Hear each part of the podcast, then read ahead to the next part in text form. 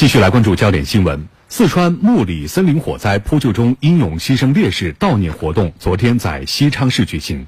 中共中央总书记、国家主席、中央军委主席习近平，中共中央政治局常委、国务院总理李克强，中共中央政治局常委、国务院副总理韩正等党和国家领导人向三十名烈士敬献花圈。国务委员王勇出席悼念活动，代表党中央、国务院向在扑火战斗中英勇献身的英烈们表示深切哀悼。向烈士亲属表示诚挚慰问，向参加火灾扑救的全体同志致以崇高敬意。经国务院批准，西昌市木里县降半旗，向在扑救火灾中牺牲的三十位英雄致哀。在西昌市中心的火把广场上，当地数千群众纷纷聚集到这里，为木里森林火灾中牺牲的英雄们。送行告别。主席台正中悬挂着三十名烈士遗像，两侧摆满了各族群众敬献的花圈、花篮。我就像感激。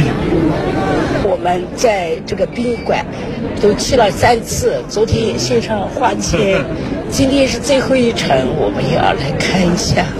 虽然不是我们的孩子，甚至甚至我们的亲人，这个心痛，这个心痛。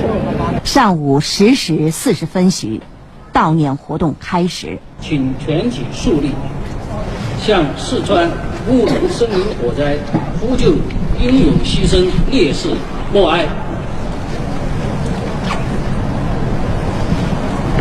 全体现场人员为牺牲的烈士肃立默哀。表达对逝去英雄的殷殷追思和深切怀念。四川木里森林火灾造成二十七名森林消防队员和三名地方干部群众牺牲。悼念活动上，分别宣读了应急管理部、四川省人民政府关于评定烈士、追记一等功、追认中共党员的批复和命令。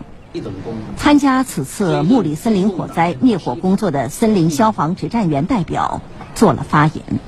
走好吧，亲密战友，你们的名字必将镌刻历史。安息吧，手足兄弟，你们的精神必将永垂不朽。放心吧，烈火英雄，你们的旗帜必将接力传承。参加悼念活动的三千多名社会各界代表向烈士敬献鲜花，表达他们的深深怀念。应急管理部在部机关设置分会场，同步开展悼念活动。昨天在西昌的追悼会上，湖北籍烈士汪耀峰的父母现场参与悼念。昨天下午，西昌森林消防大队的营房内安安静静，家人们第一次走进了汪耀峰工作了六年的营房。但是他却已经不在了。床铺上的被子叠得整整齐齐，抽屉里全是笔记本、证书，就像他生前一样，仿佛从未离开。王耀峰的母亲朱兰差和家人简单收拾了一下儿子的遗物，带走了他的制服、皮鞋和简单的生活用品，匆匆离开了营房。王耀峰的家属回到下榻的宾馆，简单休整以后，又将连夜从西昌赶往昆明。今天清晨，家人将带着耀峰的骨灰从昆明飞回武汉。在英雄从小生长的地方湖北孝昌，家乡的父老乡亲都在等着他回家。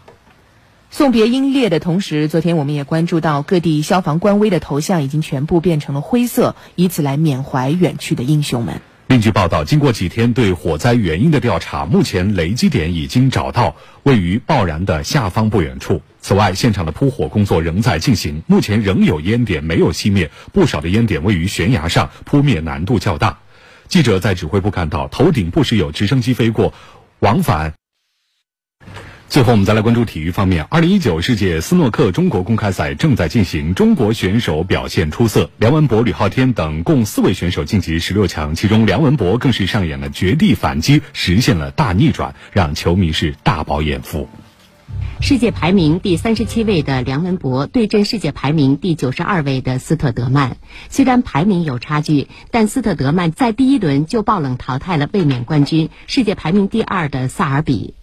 在这场对决中，梁文博遭遇了非常大的考验，上来就连输两局。斯特德曼更是在第五局打出了单杆一百四十二分，并且八局过后以五比三早早拿到了赛点。不过，梁文博此后稳定心态，连下三局，实现大逆转，以六比五拿下这场拉锯战。最后一盘白球摔带了，我感觉也是自己心崩跳了一下，我感觉很危险吧，因为对手状态也很好。我觉得一直在暗示自己不要着急，然后给我机会抓不住，做到了，很开心。本届中国公开赛总奖金达到了史上最高的一百万英镑，高手云集。尽管世界排名第九的丁俊晖在第一轮就爆冷被淘汰出局，但在第二轮的比赛中，中国选手还是表现出了巨大的进步，四人晋级十六强，也让后面的比赛更有看点。China Open 是一个传统的赛事，它已经举办了十五届。那我们的运动员现在在世界台坛已经有了很高的地位。这次中国公开赛。